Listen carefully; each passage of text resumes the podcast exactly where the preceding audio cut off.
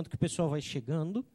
Também quero parabenizar aquelas mães que ainda não tive oportunidade de pessoalmente dizer parabéns, mamãe, né? E dizer que todas vocês são muito especiais, com certeza, né? E talvez o que nós vamos ver hoje também tem muito a ver com o coração de mãe, com o desejo da mãe para com seus filhos. Desejo que Deus acompanhe, que Deus abençoe o filho. A mãe, sempre mais que o pai, vai estar preocupada, querendo saber como é que estão as coisas com o filho, com a filha, vai querer é, também saber notícias quando está fora, e o pai já é mais tranquilo quanto a isso. Bom, Deus sabe o que faz, não necessariamente os pais são ah, displicentes, né? mas com isso há um equilíbrio muitas vezes dentro da família. Né?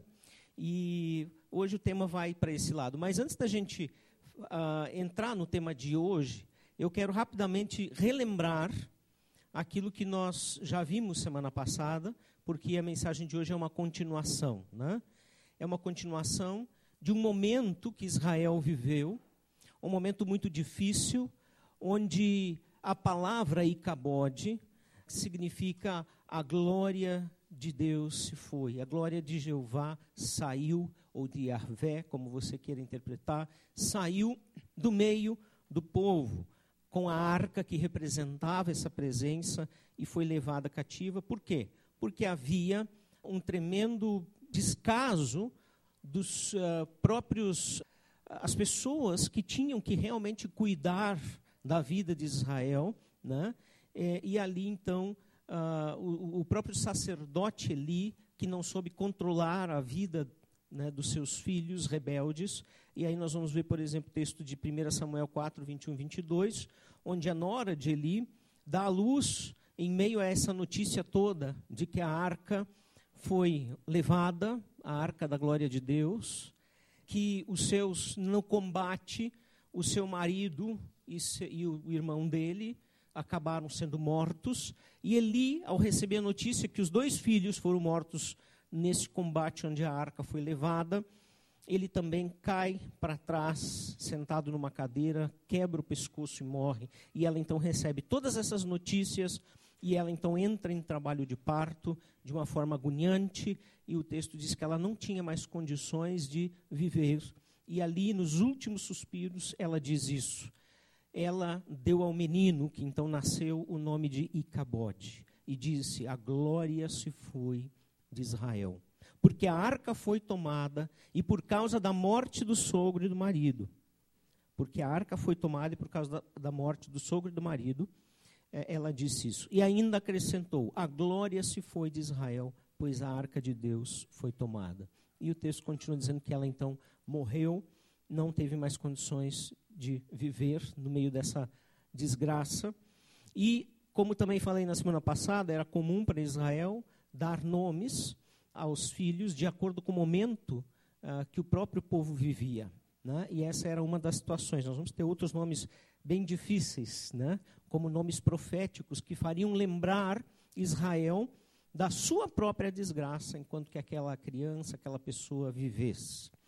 Não temos mais informações a respeito do Icabote, mas sabemos essa história. Mas também, um pouquinho adiante, ah, e nesse contexto, nós vamos ver que Samuel, o pequeno Samuel, ainda era jovem, mas já dedicado ao trabalho do templo pela sua mãe Ana, que era estéril, e por ter sido abençoada, então dedicou o menino e ele era educado, ensinado por Eli e os sacerdotes aonde ele servia ali no meio, para se tornar um sacerdote. Então depois nós vamos ver a continuação agora hoje com a história de Samuel, agora como sacerdote.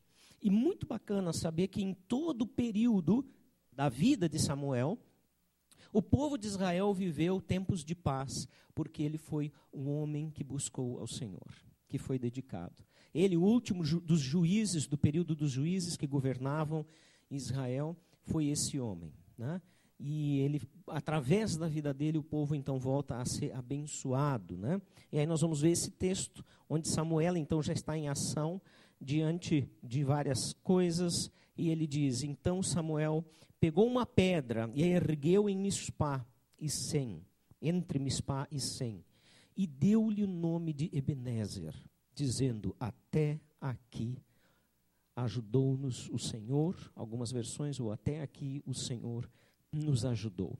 Senhor meu Deus, nós queremos nos colocar diante de Ti e dizer tanto o Senhor já tem feito por nossas vidas, tanto o Senhor já tem nos tocado, coisas profundas, detalhes às vezes, mas que fazem toda a diferença. Tanto o Senhor já tem nos protegido, tanto o Senhor já tem nos consolado, e nós te agradecemos por isso. E nessa noite queremos olhar para esta história e ver onde nós estamos nela, viver como nós podemos aplicá-la às nossas, às nossas vidas para entender e também para receber o teu cuidado, a tua proteção, a tua ajuda, como nós podemos ler aqui.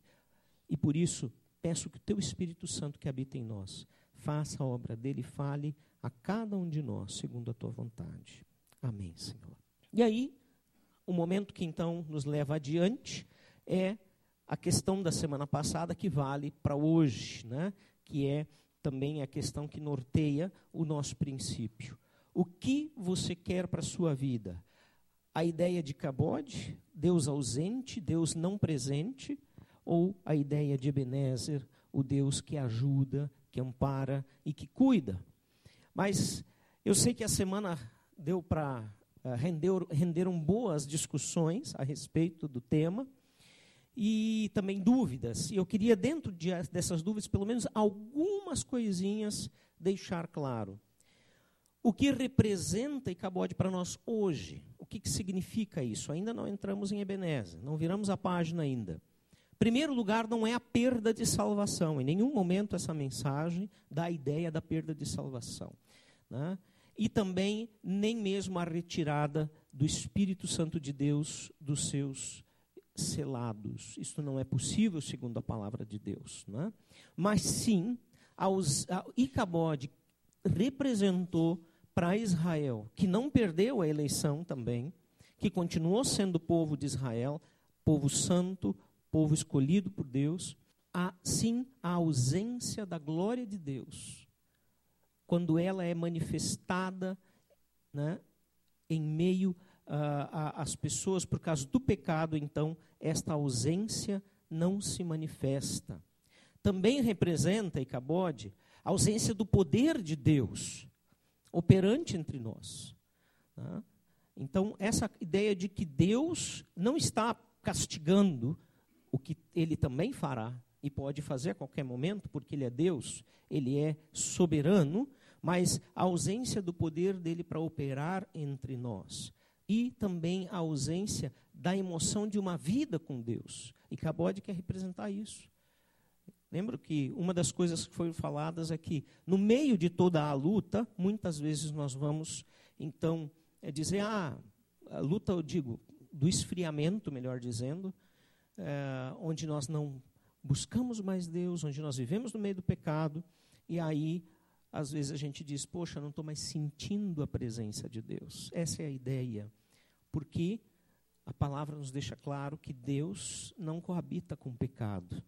E então, Icabode também representam as consequências do pecado nas nossas vidas. Consequências já imediatas, que muitas vezes vão ser irreversíveis, porque o pecado que cometemos traz essa consequência de forma lógica, natural até, mas também para aqueles que estão se distanciando da oportunidade de uma entrega a Jesus, pode trazer consequências para o resto da vida. Né? e para o resto da eternidade. Então, isso é muito importante lembrar. Ok, agora sim, queremos pensar nesta questão de Ebenezer. Até aqui nos ajudou o Senhor. Abra sua Bíblia em 1 Samuel 7, versículos 3 a 14. E nós vamos andando por esses textos, por esses versículos. E eu peço que você deixe a sua Bíblia aberta, então, lá. Ebenezer, até aqui nos ajudou o Senhor favor de Deus, sua bênção, cuidado nas vidas daqueles que andam com Ele, significa esta palavra. E o que provoca o favor do Senhor? O que faz com que Ele olhe para você, para mim, se compadeça de nós e favoreça, nos ajude, nos abençoe. Vamos ler o versículo 7, desculpa, versículo 3 do capítulo 7, que diz: Falou Samuel a toda a casa de Israel, dizendo: Se é de todo o vosso coração que voltais ao Senhor. Até aqui, essa primeira parte, 7:3. Falou Samuel a toda a casa de Israel, todo o povo, né, toda a nação ali, dizendo: Se é de todo o coração que voltais ao Senhor. A revista corrigida, eu faço questão de trazer para ouvir de uma outra forma, a versão revista corrigida, corrigida da Bíblia diz assim: Se com todo o vosso coração vos converterdes ao Senhor. Essa é a primeira coisa. Meu querido, você não pode esperar que Deus te abençoe se você não tem uma a menor ideia do que significa andar com Deus. Se você só pensa que existe um Deus sim, mas talvez não saiba nem sequer se é um só, e que você precisa fazer alguma coisa para agradar. E talvez nesse afã você busque alguma coisa que possa parecer um agrado, ou que você imagine que, bom, com isso Deus vai se contentar. A primeira coisa que você e eu precisamos experimentar na nossa vida, para que Deus abençoe as nossas vidas, é a conversão. A conversão verdadeira. Agora você sabe o que é conversão. Se você já passou por ela, eu sei que você sabe. A conversão é ter uma mente transformada pelo Espírito de Deus. Isto é sobrenatural. Um novo pensar que gera uma nova forma de agir e de viver. A conversão não é um momento emocional apenas. A conversão é uma transformação radical de vida. A conversão na vida da pessoa precisa fazer o que essa placa de trânsito está dizendo. O que é essa placa de trânsito aqui? conversão, que é possível fazer a conversão para a direita. Né? É possível fazer a conversão para a direita. E a ideia da conversão no trânsito sempre vai ser essa: eu estou indo numa direção e eu deixo essa direção para ir exatamente na direção oposta. Então, se eu estava andando uma vida de independência de Deus. Eu deixo esse caminho e tomo a vida da dependência total de Deus. Se eu estou andando na direção de uma vida arrogante sem Deus, eu deixo este caminho e tomo a direção de uma vida de humilhação e de reconhecimento da grandeza de Deus e da nossa insignificância. Se eu estou andando num caminho de egoísmo, de apenas olhar para mim, para as minhas necessidades, de não ver mais ninguém à minha frente, às vezes nem mesmo da família, eu deixar este caminho e começar a olhar para os outros como Jesus nos ensinou que devemos amar aos outros como a nós mesmos. Isso é conversão. Ah, sim, ela começa num momento que muitas vezes pode né, e não tem erro nenhum de ser emocional, pelo contrário, de tocar profundamente a vida, sim. Mas a conversão é deixar o rumo que se seguia e seguir um rumo oposto, porque Deus tocou a sua vida. Conversão é abandonar a vida autossuficiente, a vida de erro e de pecado, uh, e, e, e manifestar a vida divina e de obediência a Deus. Isso é conversão. A partir de agora, quando eu me converto, quando eu decido, escolho receber a graça de Cristo, essa graça precisa fazer diferença na minha vida. Então toda essa mudança, ela é, sem dúvida, sobrenatural. E a conversão sempre vai começar onde? No arrependimento. Aqui. Quando eu reconheço o que sou, quem sou e até como sou. Que reconheço que preciso de um Deus que vai muito além das minhas capacidades. E reconheço que, por ser assim como sou, eu desagrado este Deus perfeito. E quando há esse reconhecimento, Deus olha para você e realmente recebe você, porque o próximo passo é se humilhar. Aqui você pode ver que a, o bonequinho está fazendo uma expressão de, digamos, terror. E quando eu penso na minha conversão, foi assim. Eu já testemunhei isso aqui para vocês. Quando, numa tarde de fevereiro, período de carnaval, em 1984, na pregação do pastor, quando ele apresenta a nossa pecaminosidade, a forma como nós temos a tendência de viver longe do Senhor, de buscar a nossa vida, de viver a nossa vida independente, de não querer estar com Ele, eu me senti assim. Eu já disse isso para vários aqui, até aqui na frente. A impressão que eu tinha, tudo que ele estava dizendo era para mim. Eu dizia: esse cara me conhece. Ele sabe o que ele está falando. Sim, o cara que me conhecia era o Espírito de Deus, estava trabalhando na minha vida. Não o pastor Edson Sais Ferreira, que já está reunido com o Senhor. E naquele momento, ainda adolescente, a sensação que eu tinha que abrir um buraco no chão e eu ia ver as chamas do inferno e eu ia cair para lá. De tão pecador que eu me senti. E olha, eu nunca fiz grande coisa na minha vida, mas foi o suficiente para perceber que a minha vida, por si só, era uma vida independente de Deus e que me levava para longe dele. Naquele instante, ele me deu a oportunidade, para mim e para todos que estavam ali, de se render de se humilhar, de se ajoelhar, de dizer: Deus, eu preciso do teu perdão. Deus, eu quero que Jesus seja o meu Senhor e meu Salvador. E ali em diante come, começa uma transformação que não dá para explicar. Na verdade, Deus já estava fazendo tudo. E a sensação seguinte é de uma euforia total, de um alívio, de que toda, toda a culpa de tudo que foi feito ou não feito estava perdoada pela obra de Cristo. E aí a alegria toma conta do nosso ser. Isso é conversão. Isso é conversão. O Espírito de Deus que opera, mas é necessário uma escolha por esta nova vida. Ninguém, ninguém é obrigado por Deus. E Deus não diz assim, você agora tem que me seguir. Não. Ele permitiu que fosse colocado lá no jardim do Éden um único instrumento que pudesse dividir a humanidade, que pudesse separar a humanidade dele mesmo. Foi ele que colocou, não foi Satanás que implantou e plantou naquele jardim do Éden o fruto do conhecimento do bem e do mal. Ele estava lá para nos dar a opção de querer, ouvir e confiar no nosso Deus amoroso.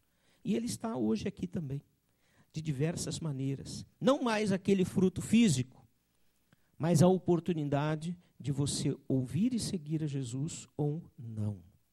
É necessário uma escolha. Escolher por Ebenezer, para que Deus nos abençoe, para que Deus nos guarde. Precisa haver conversão. Não é só uma admiração pela religião ou pelas coisas de Deus. Não adianta gostar, por exemplo, da música evangélica, que, aliás, ultimamente está difícil de gostar. Me pego, às vezes, ouvindo mais música popular do que evangélica. Pelo menos eu sei que a música popular não tem a menor intenção de trazer alguma mensagem produtiva. Mas quando escuto algumas músicas que querem trazer, ou têm a intenção de trazer glória a Deus, eu escuto erro teológico e glória do homem. A maioria das vezes, infelizmente. É necessário mudança. Muito mais do que simplesmente gostar de estar aqui, gostar do encontro, o encontro da célula, que é muito bom e as pessoas se sentem acolhidas e é para ser assim mais, mesmo. É muito mais do que gostar do estilo do pastor. É muito mais do que gostar do encontro das pessoas. A conversão, para que ela aconteça, é necessário mudança de atitude, mudança de vida, que se dá por essa entrega pelo esforço de querer sim ser melhor, não para ser salvo, porque a salvação é de graça, mas para agradar o coração daquele que nos salvou. O nosso Deus, que através de Jesus fez a obra. Então, se você ainda nunca teve essa experiência, no final desta celebração, você vai ter essa, essa oportunidade de orar e entregar a sua vida para Jesus. Mas a oração é só o começo. É só o primeiro passo, é só dobrar o joelho e se humilhar.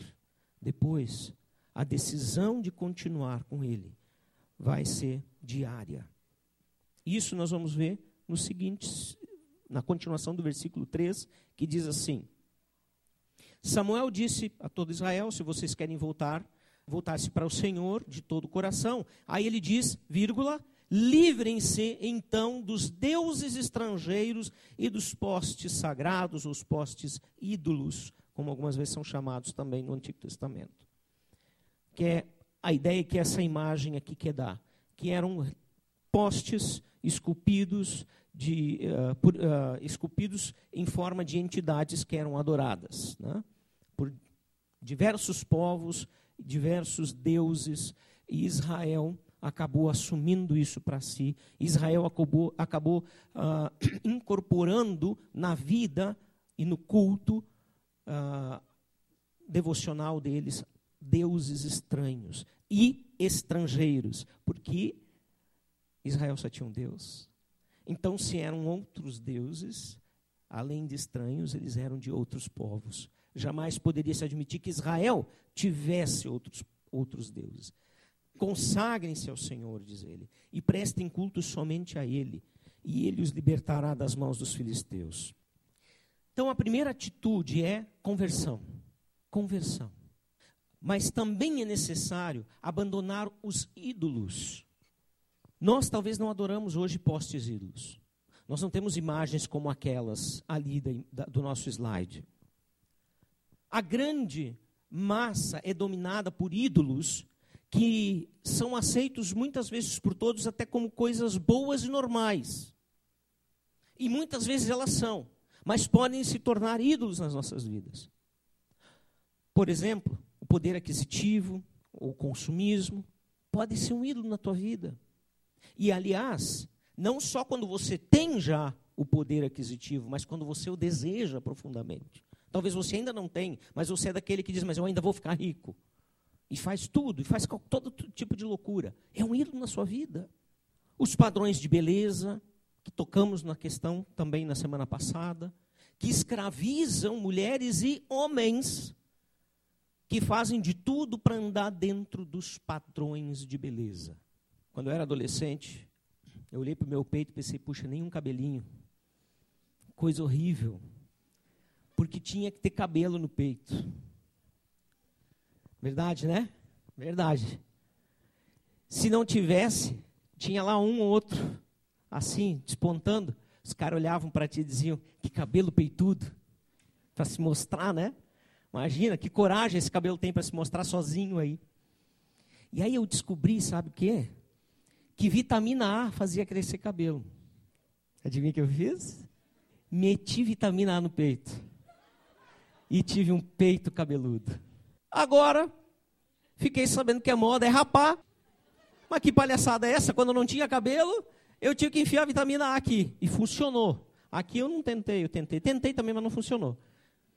E agora? As, os homens também seguem padrões. Seguem coisas que o mundo dita, regras que o mundo fala. Então, padrão de beleza, poder aquisitivo, capacidade de acumular informações e formação. É outro Deus do nosso século, da nossa época. Não é errado estudar, não é errado fazer faculdade, não é nem errado fazer duas faculdades. O que começa a ser preocupante quando a minha vida está voltada apenas para o consumo da informação, porque eu me sinto mais seguro, porque eu me sinto melhor, porque eu me sinto mais importante, porque este Deus me dá a capacidade de me sentir alguém. E talvez outros deuses. Você tem que saber. Deuses falsos são todas aquelas coisas, todas sem exceção, boas ou não, que você serve, que você adora que você gasta a maior parte do seu tempo com elas. Não considerar abrir mão disto é não considerar entregar-se de verdade para Deus. Quais são os seus ídolos modernos? Eu pergunto.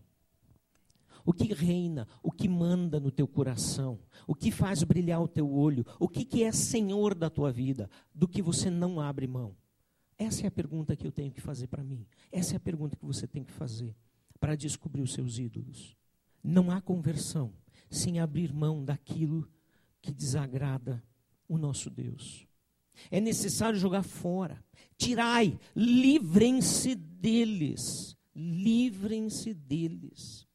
Hoje, dia das mães, estivemos lá com as nossas mães, irmãos e irmãs, e eu estava lembrando e conversando também com a minha irmã durante a semana uh, do testemunho dela.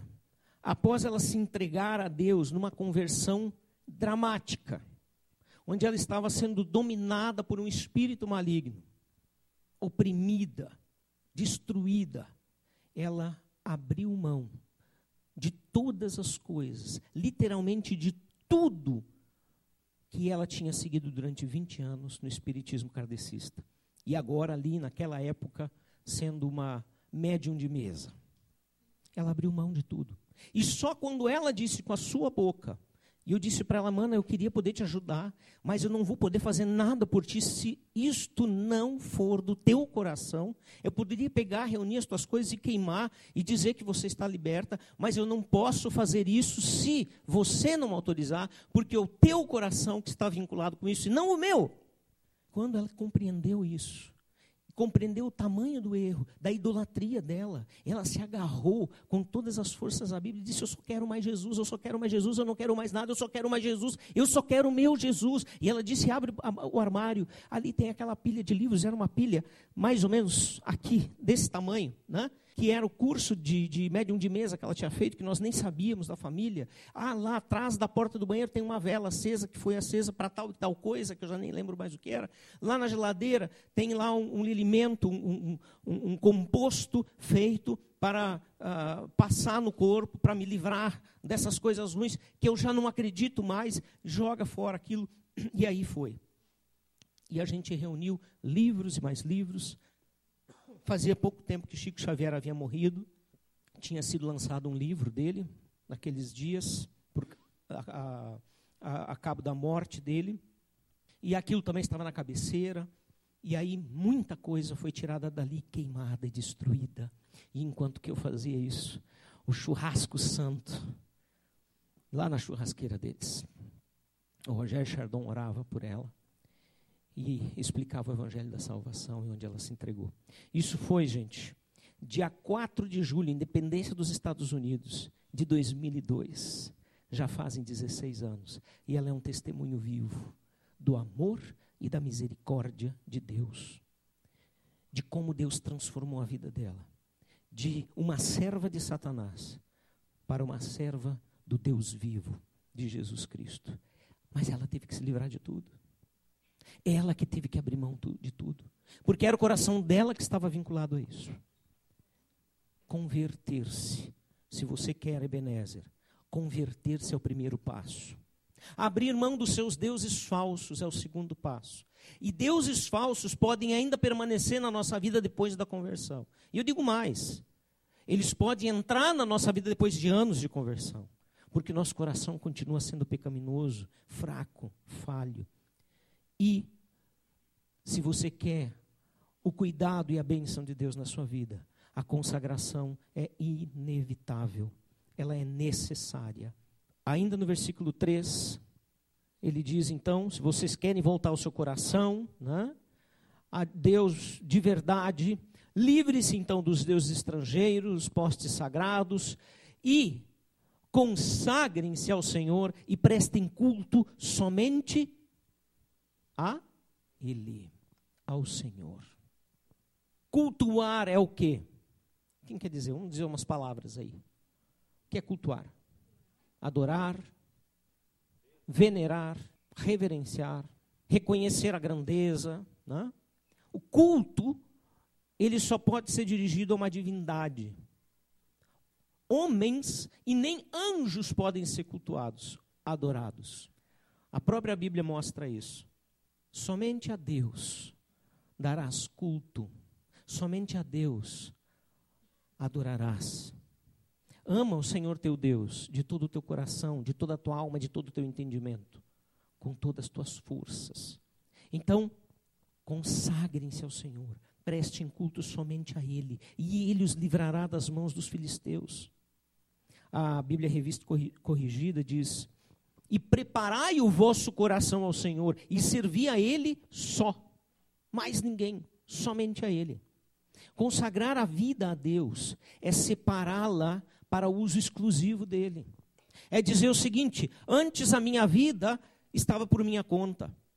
Eu fazia o que me, eu bem queria. Agora não é mais assim. Consagrar a vida é entregar tudo nas mãos de Deus. Queridos, nesses 20 anos de pastoreio aqui na Aliança, ah, quanta gente passou entre nós aqui com uma vida cristã medíocre. Pessoas que não consagraram as suas vidas para Deus. Olha, nós estamos aqui para glorificar a Deus e servir a Ele. Para isso que nós estamos aqui. E quando nós vivemos uma vida pequena, medíocre, não vai longe a nossa vida de fé. Ela fica pelo caminho. E sabe, não vai longe também o poder atuante de Deus na sua vida. Ele te respeita. Ele te criou com uma das principais características dele, que é a liberdade de amar, de escolher amar. Nós não somos obrigados a amar, muito menos obrigados a amar a Deus. Então nós estamos aqui com um único propósito, para glorificar a Deus e servir a Ele. Você quer Ebenezer na sua vida? Você quer a bênção e o cuidado de Deus? É claro que nós queremos, mas não quer confiar nele. Não quer obedecer a Ele. A bênção, sim, a obediência não. Que tipo de relação é essa com Deus? O dono do universo, aquele que fez todas as coisas, aquele que criou a sua vida e tem poder de destruí-la também. É essa relação que você quer? Quando alguém chega para nós com esse tipo de intenção, o que, que nós sentimos? O que, que nós entendemos? Pode responder. Não, de nós. A pessoa se aproxima assim de nós quer ter um relacionamento conosco, mas para tirar vantagem. Oi? Interesse. Né? A pessoa quer tirar proveito apenas. E aí, a gente gosta? Não, né? Ih, vem o cara de novo querendo alguma coisa de mim. Se Deus é um Deus relacional, se Ele nos criou de verdade, se você acredita nisso, não pode mais chegar diante dele dessa forma. Nem você gosta, por que, ele tem que gostar? Interesseiros nós não vamos conseguir ter um relacionamento de verdade com Deus. Servir a Ele só, mais ninguém. Deus quer ocupar o primeiro lugar da sua vida. Falamos isso na semana passada, na primeira mensagem. Que Deus não divide o privilégio do primeiro lugar com ninguém. Ninguém. Nem com você e nem com outras coisas, outros deuses na sua vida. Nós não estamos aqui para servir a homens ideais, né? sejam eles no trabalho, sejam eles pessoais, o futebol. O futebol é para ser um lazer, um, um, um esporte, não um Deus na minha vida, padrões de beleza e nenhuma outra distração. Nós estamos aqui com um único propósito, que é servir e glorificar a Deus. A nossa vida, como a de Jó, deve servir para glorificar a Deus. Talvez nunca vá ser como foi com a de Jó, e não precise. Mas se você já leu o livro de Jó e as agrúrias e lutas que ele sofreu e sofrimentos, você vai perceber o seguinte: que o único propósito disso tudo era a glória de Deus. E que no meio deste propósito maior, Jó conheceu um Deus amoroso no meio do sofrimento. Jó cresceu. Jó chegou ao ponto de dizer: Antes eu te conhecia de ouvir falar. E Deus dizia do próprio Jó: Ali está um homem fiel. Esse é dos meus. Mas Jó chega ao ponto de dizer: sim, mas isso que eu vivi ainda era tão pouco, porque com o que eu vivi agora, eu posso dizer: os meus olhos te veem. A minha vida não está aqui para ser um bom pastor, para ser um bom pai, um bom marido. Eu estou aqui com o único propósito de glorificar a Deus. E isso vale para ti também, meu querido. Não importa o que você faz, a sua profissão, como é a sua família, se você é solteiro casado. Importa que a vida que você vive deve mostrar para as pessoas que Deus é grande, que Deus é maravilhoso, que Deus se manifesta na sua vida de uma maneira bonita, que Deus é justo, que Deus é bom. E se não o fizer, se isso não acontecer, sua vida vai continuar vazia, sem propósito. Porque todas as coisas aqui são passageiras. Olha, pensa bem, quanto tempo nós gastamos, tempo, energia e dinheiro para ajuntar bens. Eu também gasto, também faço. Eu não estou dizendo que isso não pode fazer parte. Mas quanta gente, quantas vezes nós gastamos tanta energia, tanto esforço para uma coisa que depois não vai mais existir. Ali perto de casa, na esquina da Duque com a Caxias do Sul, Duque de Caxias e Caxias do Sul, no Centenário, é, tinha uma casa antiga. É, bem antiga. Devia ser de 1900 e pouquinho, por ali. Né? E quando nós chegamos aqui há 20 anos atrás, os, havia moradores na casa, senhores de idade, não sei se eram os primeiros, os que construíram já eram, eram os primeiros. O Sandro, como é daquela época, lembra? Eram parentes dele, pelo engano. Obrigado, Sandro, pela informação preciosa. É, e aí ele, essas pessoas morreram. E essa casa ficou fechada por muito tempo. Eu não sei, uh, eu não sei, não faço ideia quem está construindo uma casa nova, se é um parente ou não. É filho? Tá, não é o Sandro, não. O Sandro sabe. Uh, o Lauco está aí, não. Queria indicar um repórter para ele, não. Tá. É, obrigado, Sandro, de novo. Então, veja, eu gostei, sim, eu estou brincando contigo. Eu, me, eu gostei, eu gostava daquela casa. Ah, tu gosta de coisas velhas, Giovanni? Não, de antigas. Né? E aí, olha só, tá vendo? E aí, gente, aquela casa eu gostava. Sabe como é que eu imaginava? Eu imaginava aquela casa restaurada, né? com detalhes, cuidada, num terreno alto, bonito que era, etc e tal. E hoje está sendo construída uma casa moderníssima ali, muito bonita. Daqui mais uns meses, essa casa vai estar pronta. Daqui mais um ano ou dois, as pessoas vão se acostumar com aquela casa e vão esquecer que havia uma casa ali, antiga. Daqui mais algumas décadas, ninguém mais vai lembrar que existia uma casa antiga ali. Aquela vai começar a se tornar antiga. E a casa se foi.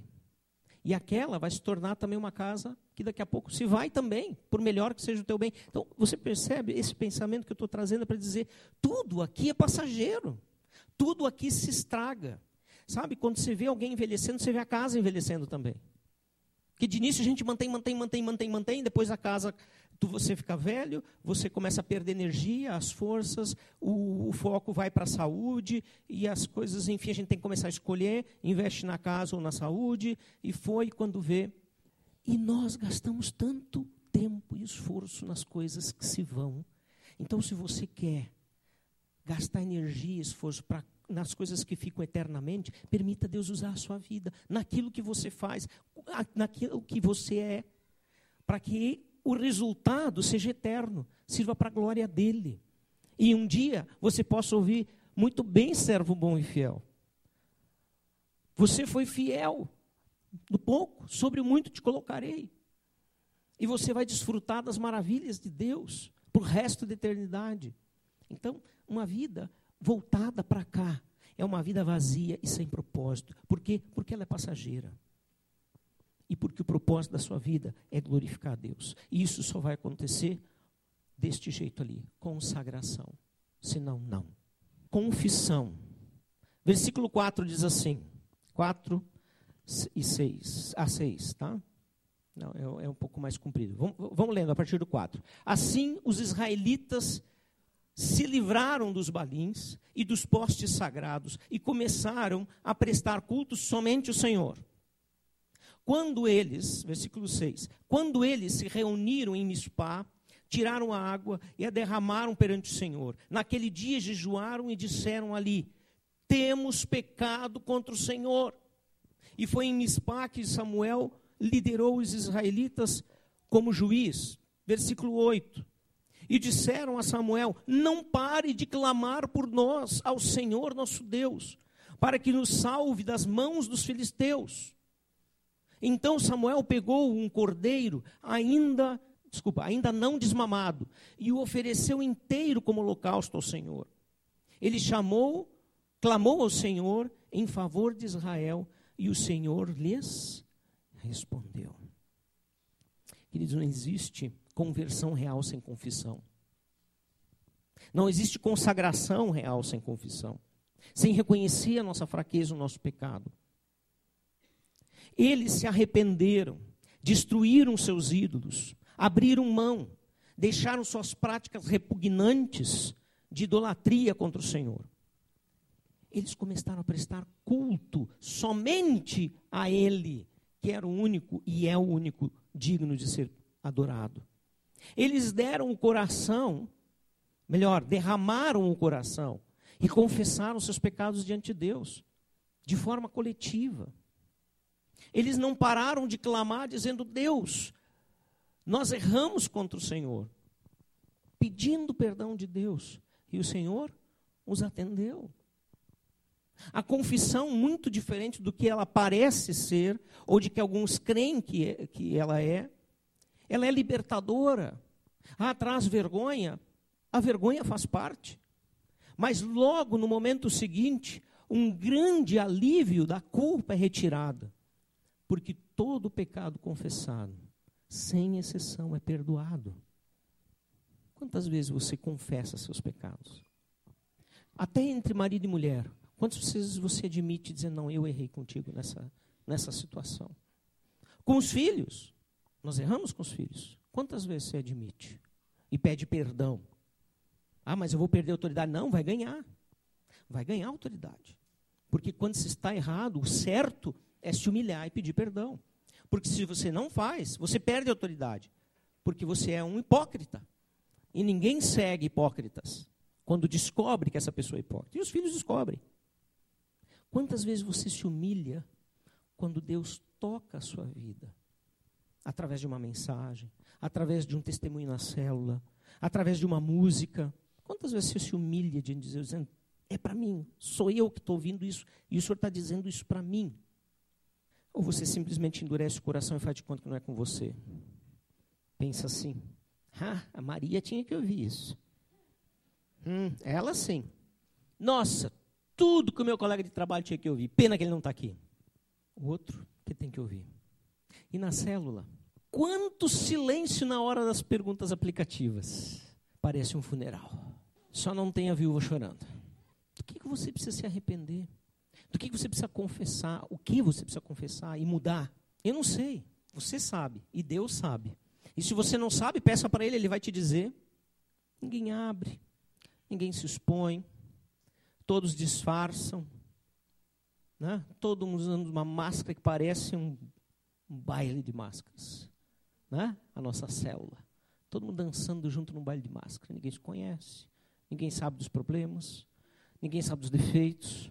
Alguns desconfiam porque já, alguém já pisou no calo. Gente, os encontros das células muitas vezes parecem esses, esses bailes de máscaras. E sabe, quando isso acontece, ninguém se toca, ninguém conhece o outro, ninguém edifica o outro. Ninguém se expõe sacrificialmente, porque se expor sacrificialmente significa, às vezes, falar para alguém alguma coisa que ela precisa ouvir para corrigir, mas capaz que eu vou me, me, me expor para levar na, de volta aí. Eu sei que a, a pessoa é braba, eu não, sou louco.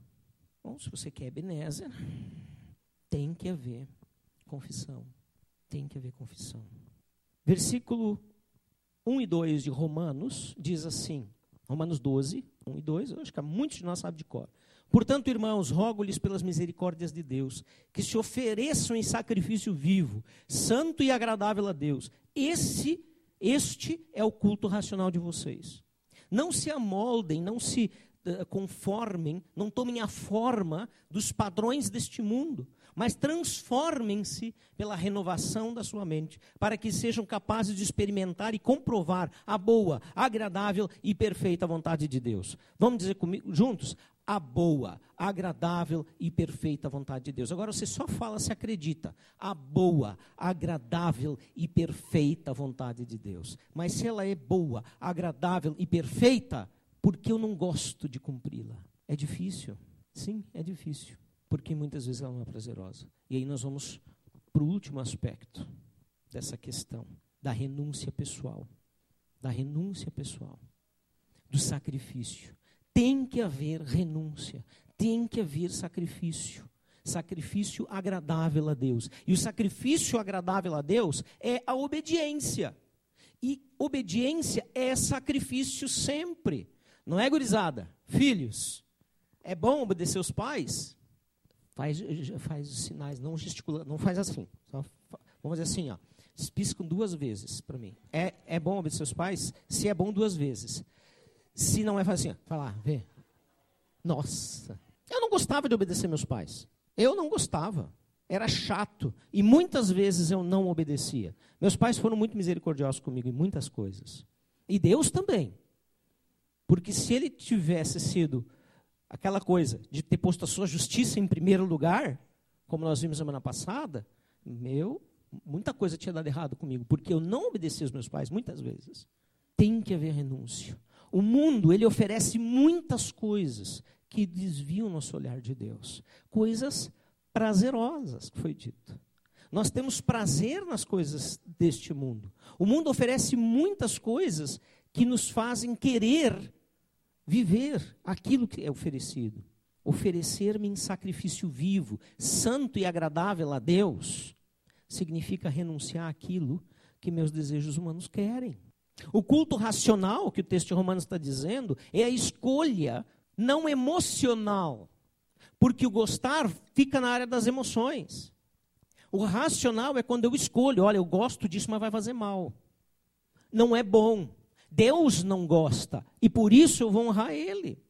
Por isso, o culto racional que Paulo está dizendo é a escolha de abrir mão dos sentimentos que clamam para que eu o satisfaça. É querer os benefícios da avareza, mas abrir mão dela, por amor a Cristo e Sua vontade, que é boa, agradável e perfeita. É querer se lançar numa aventura amorosa, mas abrir mão dela, por amor a Cristo e Sua vontade, que é boa, agradável e perfeita. É querer os lucros desonestos e fáceis, e até a sonegação, mas abrir mão deles por amor a Cristo e a Sua vontade, que é boa, agradável e perfeita. É querer falar mentira para tirar vantagem de alguma vez ou se safar de alguma coisa que se fez, mas abrir mão dela por amor a Cristo, a sua vontade que é não boa, agradável, perfeita. Não pode mudar a ordem. Claro que pode. Isso só acontece por meio de uma mente transformada. Quando a nossa mente não é transformada pelo poder de Deus, pela verdadeira conversão, nós vamos pensar como o mundo. Pensar como as pessoas que são carnais e não como aqueles que são como Deus. Versículo 9 a 14 diz assim: Samuel, então Samuel pegou um cordeiro, ainda não desmamado, e ofereceu inteiro como holocausto ao Senhor. Ele clamou ao Senhor em favor de Israel, e o Senhor lhes respondeu. Enquanto Samuel oferecia o holocausto, os filisteus se aproximaram para combater Israel, no momento do holocausto. Naquele dia, porém, o Senhor trovejou com fortíssimo estrondo contra os filisteus e os colocou em pânico. Tal era, tão grande foi a confusão, que eles acabaram sendo derrotados por Israel. Versículo 11. Os soldados de Israel saíram de Mispá e perseguiram os filisteus até um lugar abaixo de Betcar, matando-os pelo caminho. Então Samuel, diante dessa maravilha, diante desse acontecimento todo, diante do poder, da presença gloriosa de Deus entre eles, pegou uma pedra e ergueu em Mispá, entre Mispá e Sem, e deu-lhe o nome de Ebenezer, dizendo: Até aqui o Senhor nos ajudou. Assim os filisteus foram dominados e não voltaram a invadir o território israelita. A mão do Senhor opôs-se aos filisteus durante toda a vida de Samuel. Os filisteus eram a pedra no sapato de Israel. Tudo porque Israel não obedeceu ao Senhor quando ele disse: mata tudo. Não deixa homem, mulher, velho, jovem, criança, nem animal, nada vivo, mata tudo. Que Deus louco.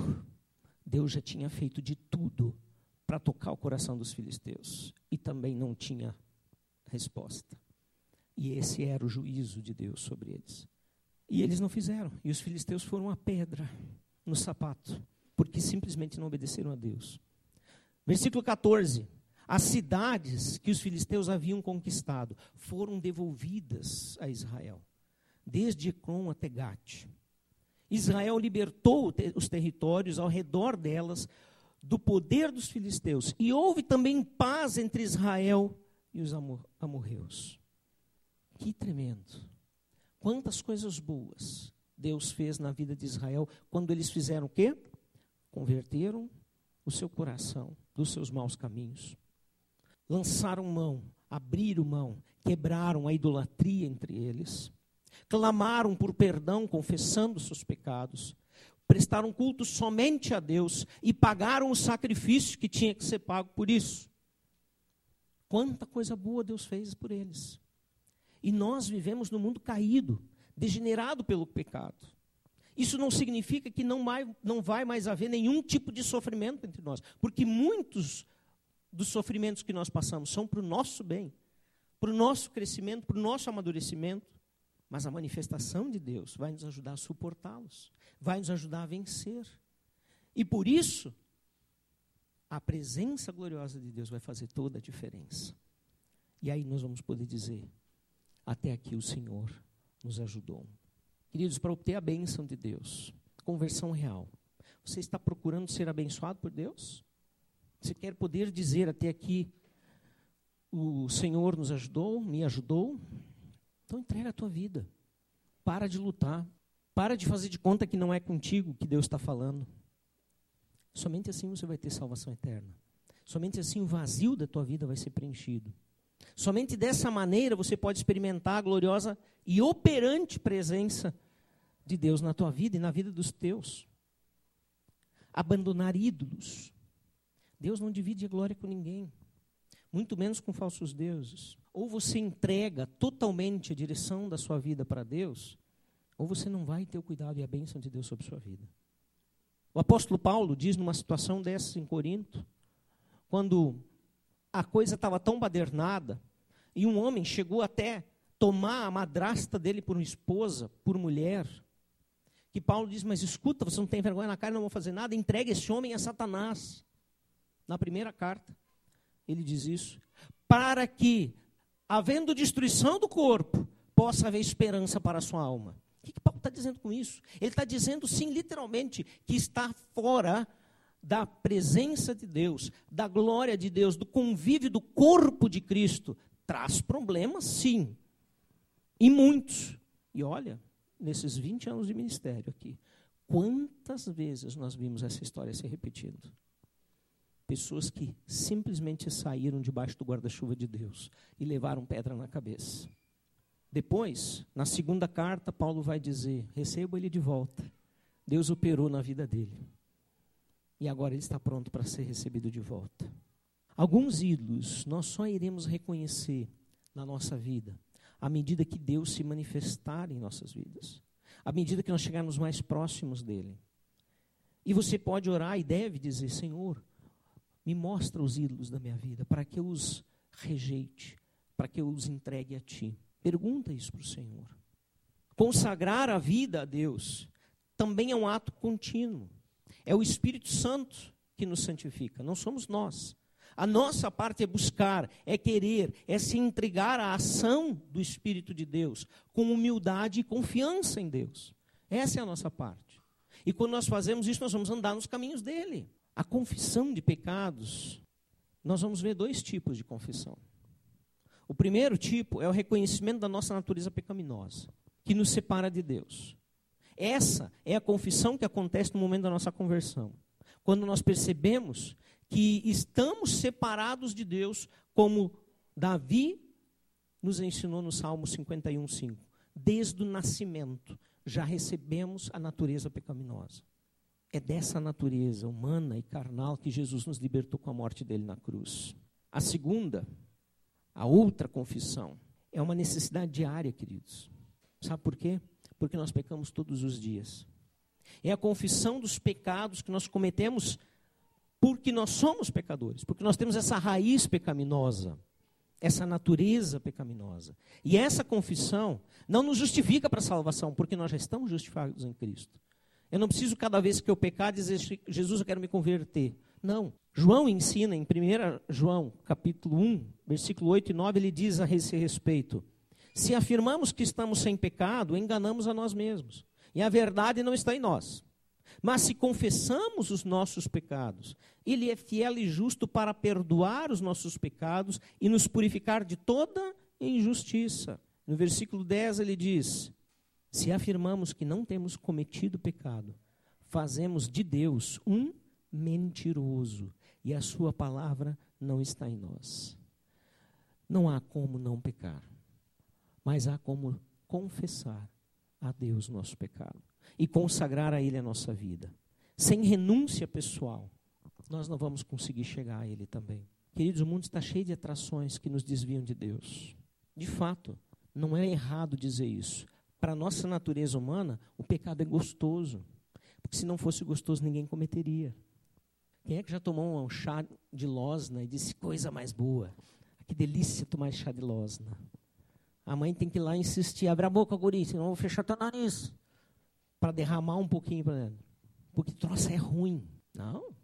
Agora, sorvete, deixa um pote de sorvete na geladeira. E ainda a mãe dizia assim, guri, não pega que é para visita. Pronto, foi-se. Nós temos prazer em não obedecer a Deus. Eu tenho prazer em não obedecer a Deus. A sensualidade, a depravação sexual, o poder e a manipulação enganosa, as riquezas e a avareza, o orgulho egocêntrico, todas essas coisas Satanás usa para nos atrair para longe de Deus, para tirar o nosso foco dele. E é nessa hora que nós somos chamados ao sacrifício pessoal. É nessa hora que nós somos chamados a escolher racionalmente pelo que é bom e não pelo, pelo que é verdadeiramente bom e não pelo que é apenas atraente e gostoso. Isso também faz parte do processo diário da santificação. Não tenha dúvida. Você já se converteu? Você já fez aquela mudança, a da seta, andando numa vida independente de Deus e agora vivendo com Ele, para Ele? Se você não fez isso, eu quero te dar a oportunidade, como eu tive em 1984. Para isso, você precisa, como diz o apóstolo Paulo em Romanos, capítulo 10, 9 e 10, ele deixa claro que se nós confessarmos a Jesus como Senhor, dono, que manda em nós, e crermos no seu sacrifício, nós seremos salvos. E aí ele conclui dizendo no versículo 10: porque é com o coração, com todo o ser, essa é a ideia grega de coração, com todo o ser, que nós cremos para a salvação. E com a boca nós confessamos a respeito dela. Então nos rendemos. Assim como nós estamos, baixa a cabeça, fecha os olhos. E eu quero dar oportunidade. Se você quer entregar a sua vida para Jesus, eu vou conduzir essa oração de acordo com o que o texto de Paulo aos Romanos 10, capítulo 10, versículo 9 e 10, nos orienta. Então, ore assim para Deus, não para mim. Senhor Jesus, eu creio que sou pecador, eu reconheço que necessito do teu perdão oferecido de graça, porque tu pagou o preço pelo meu pecado, pela minha natureza pecaminosa e por tudo aquilo que eu faço de errado. Eu reconheço, Senhor, que eu não tenho a mínima condição de chegar na eternidade, porque toda a minha culpa é justa. E se o Senhor me destruir, não tem nada de errado nisso. Por isso eu peço perdão, Senhor, pela minha independência, por eu simplesmente ignorar a tua existência, o teu amor e o teu cuidado. Eu me rendo a ti humildemente e reconheço o teu senhorio sobre a minha vida. Peço, Jesus, vem ser o dono da minha vida. Seja o Senhor da minha vida. Eu quero servir somente a Ti. Eu quero deixar o rumo antigo e andar num novo caminho, o caminho da salvação. Obrigado, Jesus, porque eu confio de que Tu me dás hoje a salvação de graça, não por merecimento meu, mas sim por obra Tua. Amém, Senhor. Pai querido, Espírito Santo, nós pedimos que de fato tu estejas fazendo a obra na vida de cada um que assim aqui orou. E de maneira sobrenatural, confirme ao Espírito Santo de Deus com teu selo a conversão, a nova vida, o nascimento de um novo filho teu nesse momento, livre do mal, e ajuda esta pessoa a andar nos teus caminhos, encontrar na igreja, no corpo vivo de Cristo, o poder para ser apoiado em tudo que necessitar e crescer na fé contigo. Em nome de Jesus. Amém, Senhor. Queridos, se você fez essa oração, eu quero convidar você a conversar com pessoas que você conhece aqui, que já frequentam, que já conhecem essa verdade, a compartilhar isso com elas. Né? E pedir para que elas te ajudem também a a continuar compreendendo esse processo que certamente hoje inicia na tua vida.